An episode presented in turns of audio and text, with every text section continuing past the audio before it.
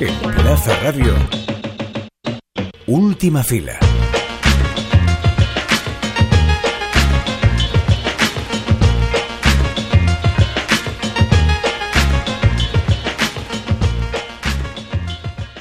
De empezar esta Semana Santa, Álvaro y yo nos vamos a quedar en nuestro santuario particular, que es una pantalla de cine. Nos da igual que sea grande o pequeña o como puedas en estos días. Lo vamos a hacer con la última película de Marina Sereseski, Empieza el baile. Es una road movie que está protagonizada por Darío Grandinetti, Mercedes Morán y Jorge Marrale. Este último actor y la película ya vienen de Málaga con premio incluido, así que hemos querido hablar con la directora sobre esta película para que nos cuente un poco más. Y desde otro festival, desde Barcelona, desde nuestro querido Festival de Cinema de Autor, vamos a hablar también con Mario Sanz, que es el director del cortometraje Ten Minutes to Midnight, que bueno, nada tiene que ver con la Cenicienta o sí. El caso es que se ha llevado el premio a mejor corto de eh, un impulso colectivo. Así que hoy queríamos también hablar con él para que nos desvelara todas las claves de este cortometraje tan magnético. Esto es Última Fila, el programa de cine de Cultura Plaza y Plaza Podcast. Aquí estamos Álvaro de Viz, Clara Gorría y tú, que además nos estás escuchando. Así que acomódate que empezamos.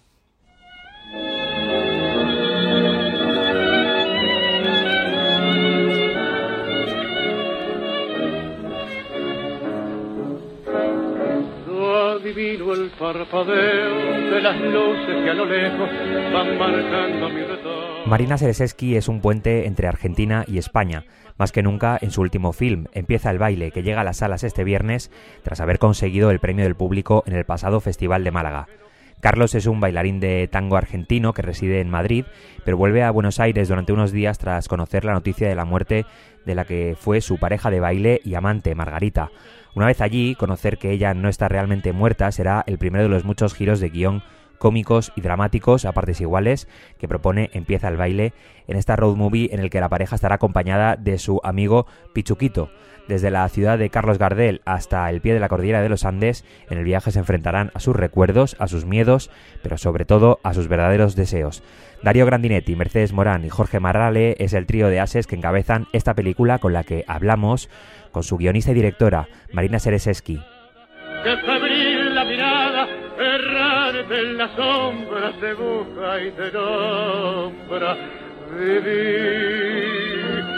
Con el alma cerrada a un dulce recuerdo que lloro otra vez. Nos atiende Marina Sereseski, eh, que estrena Empieza el baile, pero que ya, bueno, empieza por la, por la puerta grande al haber ganado el premio del público en el Festival de, de Málaga.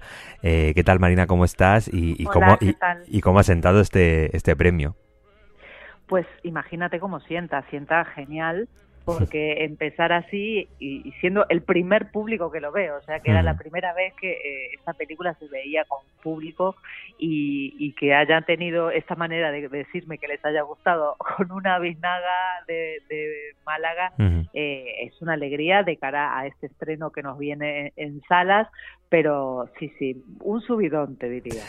Vamos a, vamos a hablar de, de Empieza el baile. Eh, el otro día hablando con, con el director eh, Rubin Stein, que estaba de promoción con una película de terror, de thriller, hablaba que el flamenco eh, le, le parecía un misterio, le parecía un misterio que, que descubrir, una magia que había, algo que, algo, había cierto misterio en, en, en, el- en la práctica, ¿no? Y yo te quería preguntar qué, qué tiene el, el, el tango, qué tiene, qué tiene el tango, eh, no sé si en parte también de misterioso o, o, o qué guarda eh, de la relación de la gente que lo baila, ¿no? Pues mira, el, el tango lo que tiene, primero que es una esencia argentina, Ujú. un sello de identidad muy fuerte, porque aunque no te guste el tango allí en Argentina, Mm. eh, se escucha desde, o sea, seguramente tu madre y tu padre lo, lo tenían en la cocina y escuchaban tango por la mañana, o sea, está muy metido dentro eh, esa música y esa manera de contar las cosas. Mm. Y después lo que tiene el, el tango bailado es que no hay manera de bailarlo sin entregarse absolutamente. O sea, no es un baile que no se puede hacer solo, tienes que bailar con el otro, pero tiene que haber una entrega porque se, se- es improvisado que necesitas que el otro siga lo que le estás proponiendo.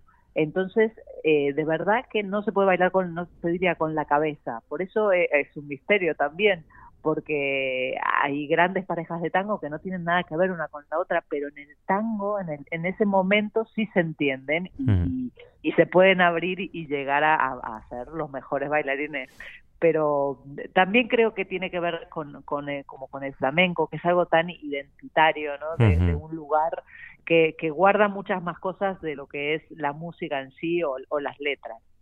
El tango es un pilar importante de la película y, y sin embargo no vemos en toda la película a, a nadie bailando un tango, ¿no? Qué, qué, qué, curioso, ¿no? Bueno, hasta los últimos segundos, ¿no? De la, de la Uno película. Está esperando, claro, pero bueno, también creo que es, es, parte de, es como, es como igual, como hablando un poco como, está, como estamos haciendo con, con el flamenco, mm. cuando uno habla de todo el tiempo de eso, cuando se ve tendría que ser lo mejor del mundo. Yo creo que es mejor que eso quede en la, en la imaginación y, y, y sobre todo porque el mar, eh, en, en, esta, en ese sentido, el, el tango mm. es como el marco de este encuentro de estos tres personajes, sobre todo de, de, Carlos y Margarita, que es un encuentro muy pasional, muy fogoso, que pasa, les pasan muchas cosas y tienen el, el tango como marco, como lo que ha sido y ya no es, ¿no?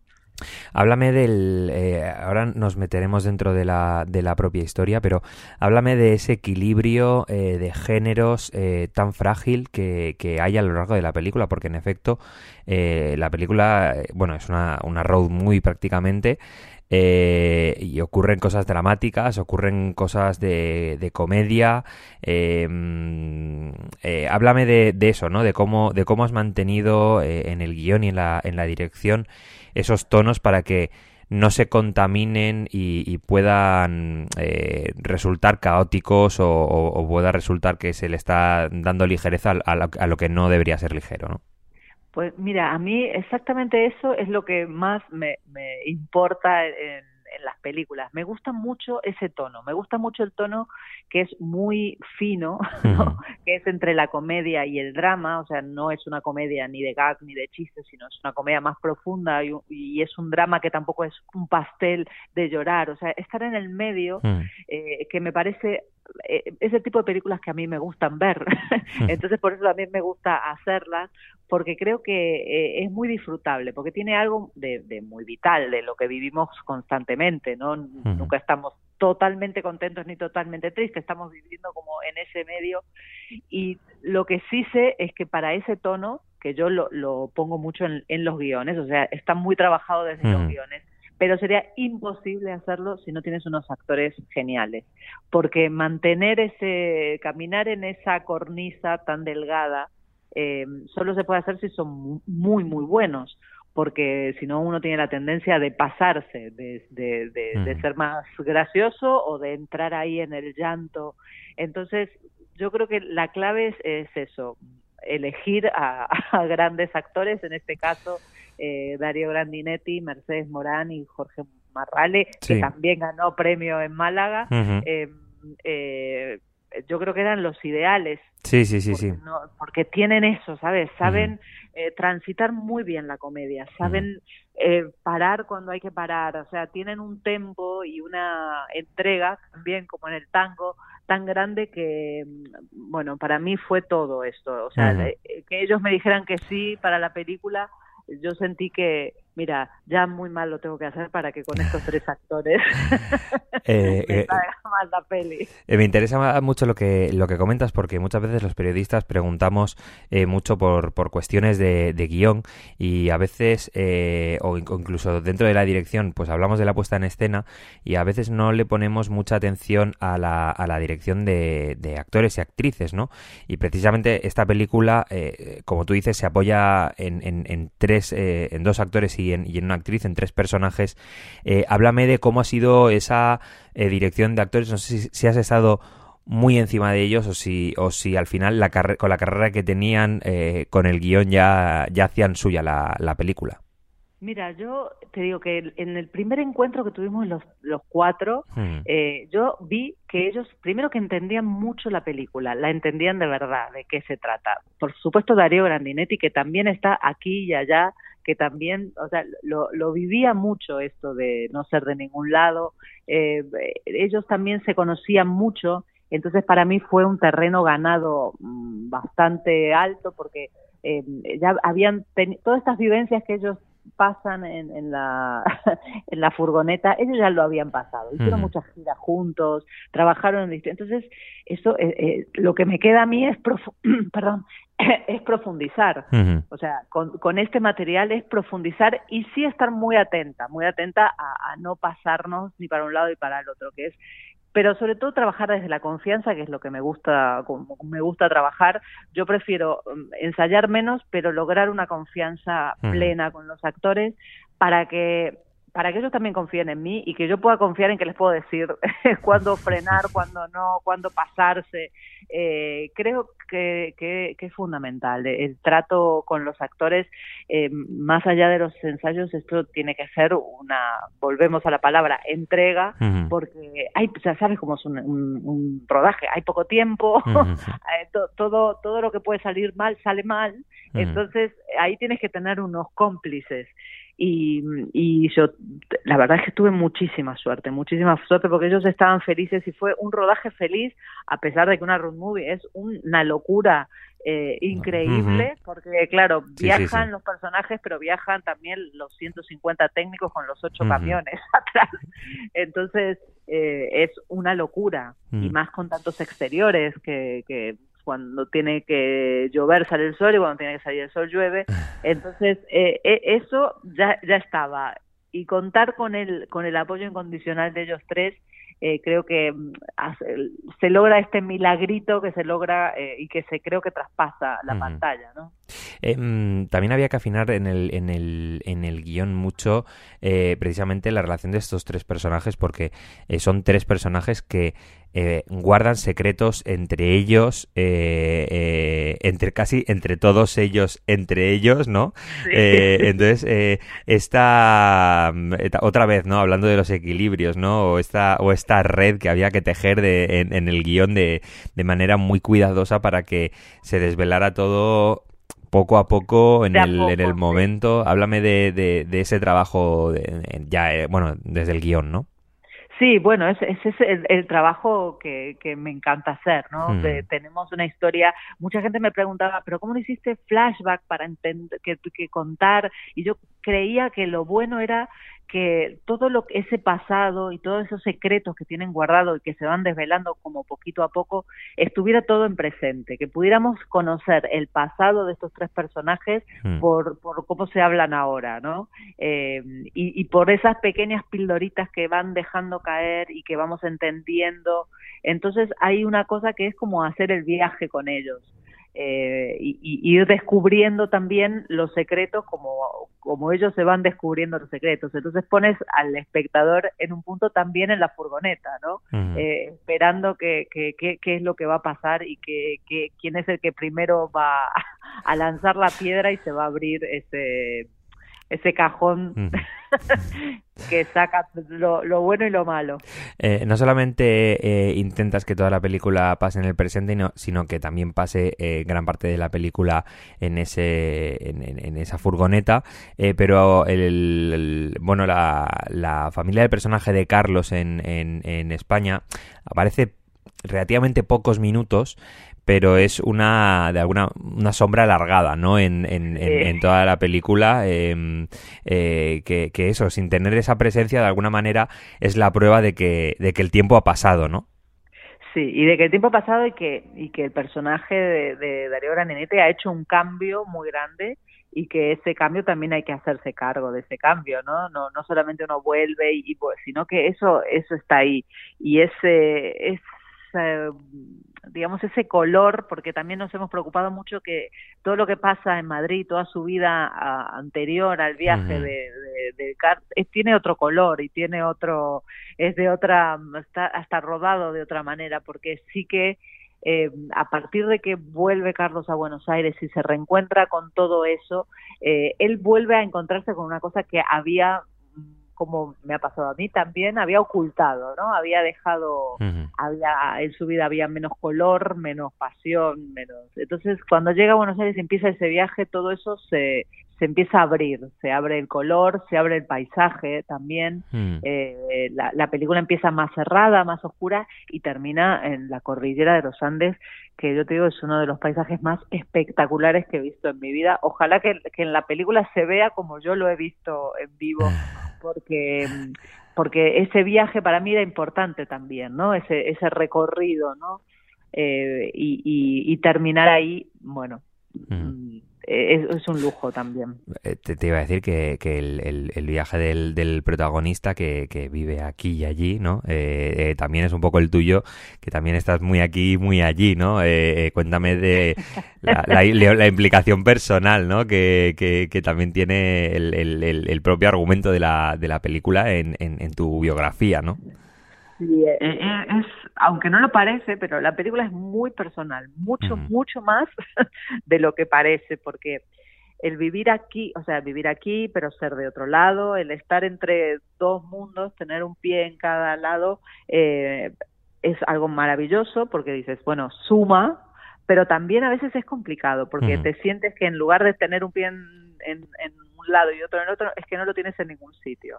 Entonces, eh, y las cosas van cambiando y tú no estás presente y, y hay cosas que, que pierdes. Entonces, toda esa tristeza que me daba a mí cuando yo me vine a vivir aquí, que me vine muy feliz y, y- y sigo estando muy feliz, eh, mm, con trabajo y, y en un momento una situación muy buena, pero ese echar de menos, esa melancolía, yo no me quería enganchar con eso, no quería esa tristeza, no, no la quería. Entonces yo cerré un poco el mundo tango que me, me apasionaba, de hecho bailaba tango, eh, lo, lo cerré, ¿no? Y lo cerré demasiado quizás.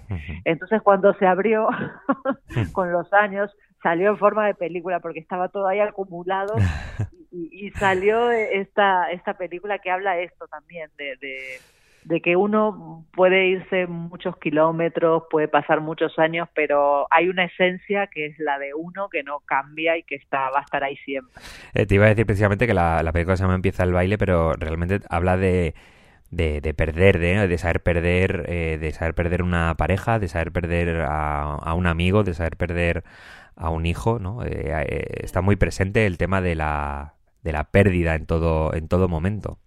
Sí, y sobre todo de, de ir aceptando, ¿no? Que, Ujú. que ese paso del tiempo nos da mucho, nos quita mucho y hay que, eso, actualizar la foto, que uno te- a veces se queda con la foto que, que ya no es. ¿no? Yo, yo soy también de esas personas que sé que hay muchas que yo me miro en el espejo y digo, pero ¿cómo voy a tener esta edad? Si yo me siento súper joven.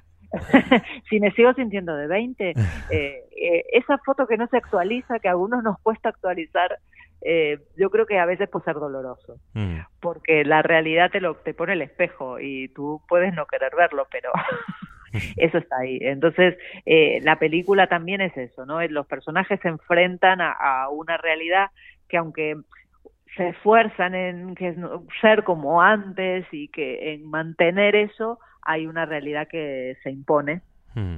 y, y- y hay que aceptarla, claro. Eh, no, no quería acabar la, la entrevista porque nos gusta mm, siempre eh, preguntar eh, también por el propio contexto industrial. Eh, esta es una coproducción eh, española-argentina y, y hemos normalizado esta, esta cooperación que hay ya desde hace muchos años, pero es casi un... un, ah, por la estabilidad que tiene y por, y por las películas que, que, acaba, que acaban surgiendo, eh, es todo un, un milagro casi para la, la cinematografía, como seguro en español y casi diría que, que, que mundial. Supongo que tú también como creadora que vive en España y, y que, y que es argentina puedes disfrutar de ese, de ese puente que está, que está tan bien construido, ¿no? O que se ha ido construyendo alrededor de los años. Eh, bueno, pues háblame un poco de, cuál es tu percepción sobre ello y, te quería preguntar si sientes que el público español y, el, argentino eh, de alguna manera eh, reciben igual esta, estas películas coproducidas o, si hay una diferencia luego cuando llega al público ¿no? de, entusiasmo o de acoger estas películas Eh, mira, yo creo que las coproducciones eh, siempre son beneficiosas porque Ujú. te beneficias de lo mejor de, de cada lugar. Yo, en realidad, como siempre, yo me siento en sí misma una coproducción porque siento que tengo eh, de los dos lados eh, para mí es una fórmula que, que, la industria del cine tiene que seguir explorando. Es verdad que a veces lo que pasa es que no están en igualdad de condiciones financieras los países que, que entran, pero por eso mismo hay que saber eh, cómo coger lo mejor de cada lugar, porque mm. quizás eh, en un lugar tiene mejores condiciones financieras, pero en otro lugar tiene eh, una calidad de técnicos, de actores, de, mm. o sea, creo que hay que compatibilizar estas dos cosas em, y, seguir por ese camino. Yo, desde luego, a mí me salen escribiendo eh, coproducciones naturales, porque mm. claro, yo, yo he vivido ahí y, me, tengo esta necesidad también de contar de los dos lados, entonces es natural. Pero yo creo que, aunque no sea natural y que se están haciendo muchas coproducciones con países diferentes, que dices, pero ¿cómo han llegado países tan extraños a unirse para hacer una película, ¿no? Que a veces vemos en los títulos de crédito y dices, pero que, que cómo se unieron. Me parece eh, el, futuro. Con respecto a esto que, preguntabas de cómo recibe la gente eh, las coproducciones, yo creo que también ahora eh, esto, el mundo está más globalizado y estamos más abiertos, eh, mismo en España, a escuchar en una misma película distintos acentos y, o sea que, que, eso está, está mucho más abierto.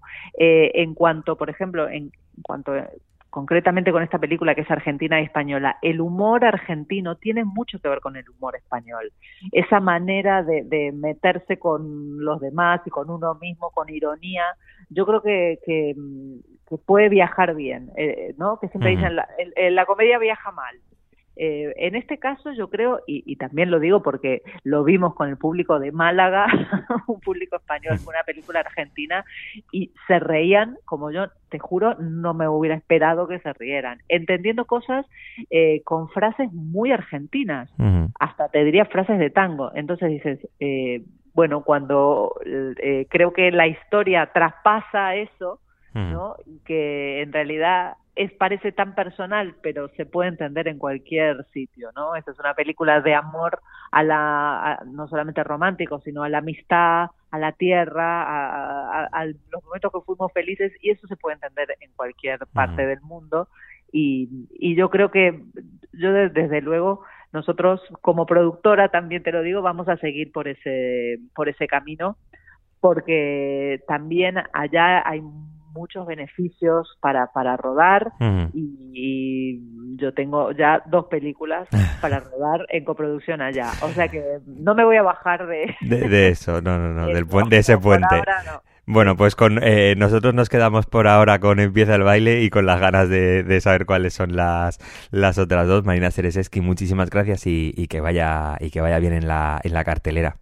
Muchas gracias. Ojalá, ojalá que el público nos responda.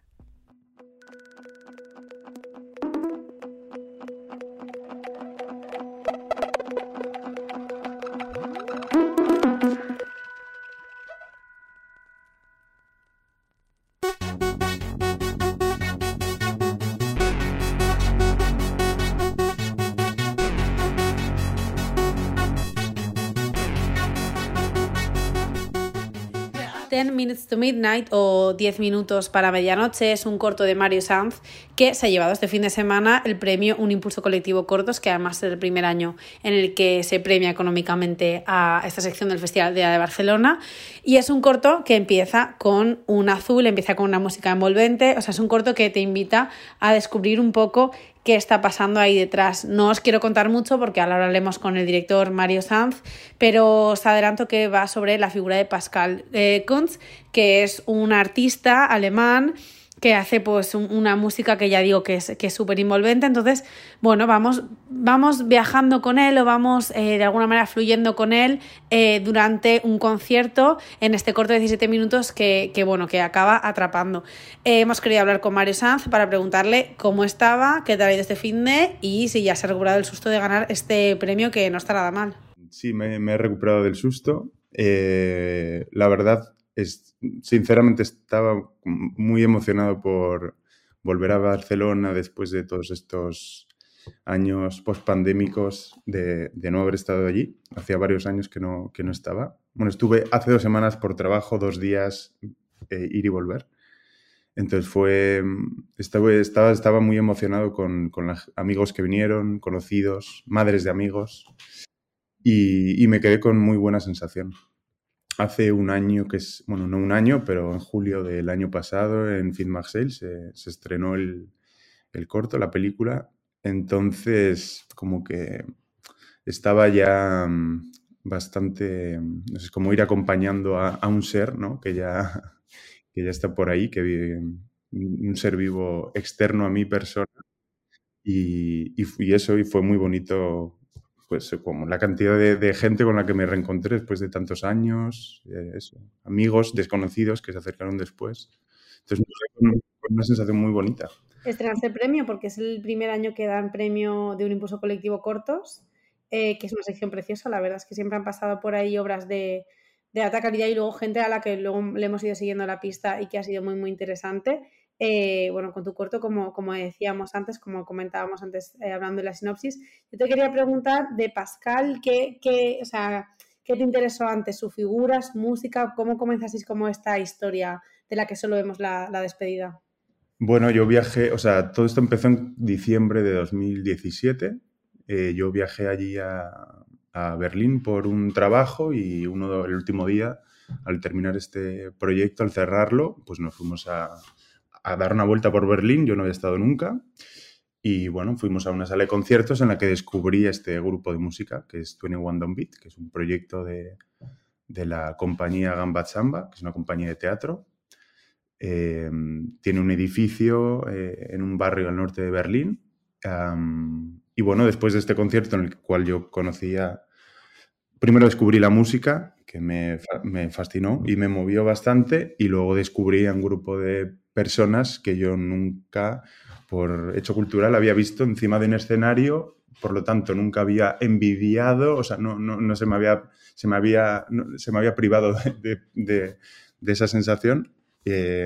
Y, y me, me, fascinó, me fascinó lo, la música, me fascinaron ellos, me, me, movió mucho, me conmovió mucho y hablando con ellos me invitaron a, volver. Entonces allí conocí a, Pascal en este concierto y después de conocerlo en ese primer concierto y ya como generar algo de misterio, porque no, yo no hablaba alemán en aquel momento, él no hablaba inglés, eh, pues eh, en ese segundo concierto en el cual me invitan a volver, que es en la compañía de teatro, pues viajo con una cámara y con un equipo de sonido, con, una, con un amigo, con una persona, como ayudante de cámara, y empiezo a, centrarme o a, interesarme por Pascal cada vez más y a ganarme un poco el espacio de esta persona, eh, que es una persona con una presencia física bastante grande que, que, que, impone, ¿no? Como que, entonces, como no nos podíamos comunicar, mi forma de, mi herramienta para, para acercarme a alguien con quien no puedo hablar, pues es como poquito, te sientes un poquito más seguro detrás de la cámara y poco a poco me iba ganando los pasos. Y en, la continuación de estos viajes, pues seguí yendo a, a Berlín, a la compañía y, y, a Pascal. Era como un, como un imán, no sé, había algo muy, magnético, a otro a lo mejor le interesaría a otra persona, ¿no? Es que de repente te obcecas con algo y te quedas ahí enganchado. Tu interés ha interesado, como digo, en el festival y yo creo que a mucha gente cuando vea el corto, que la verdad es que es un corto que sí que, sí que tiene algo como muy inspirador o muy de alguna manera como de, sí que es magnético, que es, vamos, se siente así también cuando lo, no sé cuándo lo daste, pero cuando lo ves también, y tiene este color azul que yo desde el principio ya estaba enamorada, no sé si, si ese color azul tiene más significado, si viene de, de algo que nos quieras contar. Bueno, eso lo que decías me parece muy bonito porque ha sido mi, mi, trabajo en todos estos años, porque he tardado, o sea, han pasado varios años desde que les conocí, desde que ocurrió, ha ido ocurriendo toda esta serie de, de cosas eh, que me parece muy bonito, digo, eh, que digas que, que, es lo que, que ha sido mi, mi, objetivo, si es que tenía algún objetivo a posteriori, mi intención es cuando la gente salga de una sala de cine, un espectador eh, cierre el ordenador o vea esta película, eh, sienta lo más parecido a lo que yo sentí, ¿no? Como trasladar esas sensaciones. O sea, mi trabajo ha sido un poco de arqueología de las emociones, es decir, qué es lo que a mí me movía, qué es lo que a mí me conmovió de, de, ese primer concierto, ¿no? Qué es lo que a mí me conmovía de Pascal, qué es lo que me hacía viajar y volver a filmar a esta persona con la cual nunca he podido hablar con los ojos sí, con las manos, con, todo, pero nunca con, el verbo. y el azul es otro elemento que, también creo que es una emoción, que, estaba ahí, que, era una atmósfera y que era un misterio y que luego, por supuesto, es una decisión estética y se ha trabajado y potenciado en la corrección de color, por ejemplo, con, Clara, que es la, colorista, Clara Rus. Em, pero sí, era, era una, niebla, era algo que estaba ahí. Vamos, ya cuando trato de recordar, se, mezclan un poco, ¿no? manipulas la, la, memoria y mezclo el recuerdo con los archivos de las imágenes, con, cómo era el primer concierto en el que yo les vi, que lo recuerdo más rojo, que lo recuerdo rojo, por ejemplo, pero el concierto, el segundo concierto al que asistí, que es el que aparece en, la película, lo recuerdo completamente azul y nebuloso, con ese Megatron ahí tratando de, crear más atmósfera en la sala. Sí, curioso. Y aparte de este color azul tan intenso, el nombre eh, nos podría recordar, bueno, no lo sé, a, incluso la Cenicienta con esos 10 minutos últimos hasta la, hasta la medianoche. No sé si eso también para ti fue inspiración, directa o indirecta, porque al final mm, Disney está en todas nuestras mentes, aunque no lo queramos, o cómo lo has gestionado. Eh, sí, es, bueno, seguramente como, Disney se apropiaba de, de, otros relatos o de otras mitologías de distintas culturas, me parece muy, muy bonito, como dije una vez, que, sentir que yo en algún momento, que en algún momento también esto vino a, mi mente, digamos, ¿no? Porque en esta secuencia final, cuando Pascal, cuando Pascal se le cae el reloj al, suelo, sentía un poco que como que el objeto también era un protagonista y entonces detenía la imagen y, veía este 12 menos 10. Y, y, en ese momento como que Pascal empezaba a hablar así como, como con mucha alegría, con muy, muy contento, con mucho entusiasmo, ¿no? Y empezaba a hablar pero claro, yo no entendía alemán. No, no, tenía ni idea de lo, que, de lo que estaba diciendo. Y entonces ahí es cuando la película, ¿no? Esta voz en off dice 10 minutos para medianoche después de ver este reloj y será la última vez que nos veamos. Que era una forma más, eh, no sé, como una forma de, de cerrar la película justo antes de que, de que este, de las manillas, de que las manillas de este de reloj de Pascal, que se le había caído al suelo y que nos mostraba muy contento por, por el objeto que él tenía, marcasen las 12, ¿no? Y en ese momento es cuando Pascal eh, se retira, se va del edificio y, y continúa su, su vuelta a casa. Pues sí, siempre es bonito poder hablar con los creadores y compartir pues estas experiencias que en este caso, en otros no, pero en este caso sí que yo creo que son compartidas de la, pues como lo que tú dices, la intención y luego la sensación que daba sí que es de completamente querer saber más o estar como muy abriendo una puerta de la que, de la que te interesa ver qué más hay aparte de la música, bueno, estás como bastante movida y conmovida. Así que, en este caso se cumple a la perfección. Hablabas de Clara Rus, eh, que ha sido la colorista. De, yo te quería comentar, este corto está producido por Nacine, ¿no? Y no sé si Nacine es más un colectivo, es más una productora y un poco qué, proyectos tenéis en mente. Sí, Orna Cine es una productora que, que, que creé hace tres años para poder autoproducirme no, no porque quiera hacer las cosas yo solo, sino porque era la forma, por ejemplo, con esta película, que no ha sido producida con, dinero eh, del ICA, sí a posteriori, para, sí a posteriori para sufragar gastos, por ejemplo, de, viajes a festivales, etc. La película se produjo con, con, dinero de un particular, de un mecenas, que es un amigo y admirado cineasta, realizador, que se llama Luis Cerveró, y que me ayudó a poder continuar realizando estos viajes a Berlín porque, porque se interesó y hubo algo que le conmovió de esta película, de este proyecto, de lo que yo le contaba y de las imágenes y sonidos que, que vi y que escuchó para, para, poder apoyarme. Entonces, Hornacine fue como la manera de formalizar todo esto. Al final la película ¿no? está funcionando y digo, funcionando fuera de, casa. En casa estamos muy contentos con ella. Entonces, eh, eh, a través de esto, pues hemos empezado a desarrollar proyectos que, que, estamos moviendo, que estamos tratando de compartir con, con otras productoras. Em, pero que nacen, que han, que han, que han, que salido de- del horno de casa, de la nevera de casa, como decías. Como por ejemplo un corto de, Clara Rus, que está desarrollando, ahora mismo está en proceso de escritura. Luego un proyecto de largometraje que está en una primera versión de guion ah, sobre una maquinista quitanieves, una operaria de máquina quitanieves aquí en el norte, que está escrito entre Clara y yo. Y luego este enero empecé yo a escribir otra película, una película sobre piratas. Em, es otro proyecto de, de largometraje, otra peli. Ah, esos son como los tres proyectos que, que salen, que van a salir de, de Horna Cine. Pero bueno, siempre hay una búsqueda, por supuesto, de trabajar con, con otras terceras personas, con productores, con amigos, con al final es una forma de ayudar a, ¿no? a hacer, a facilitar la, la forma en la que uno quiere hacer las películas que quiere hacer. Sí, porque no, no es nada fácil. Muchas veces cuando vemos las películas al final del proceso, como que ya está muy claro que todo- todos esos recursos ya existían para verla, para hacer la película, pero es verdad que conseguir tanto las energías, la financiación, todo siempre es, es un proceso bastante, bastante difícil. Así que bueno, que, que todos vuestros proyectos tengan tanta suerte como, como 10 minutos para medianoche. Y, y nada, y a ver si nos vemos, nos vemos por los festivales. Pues muchísimas gracias. Un placer.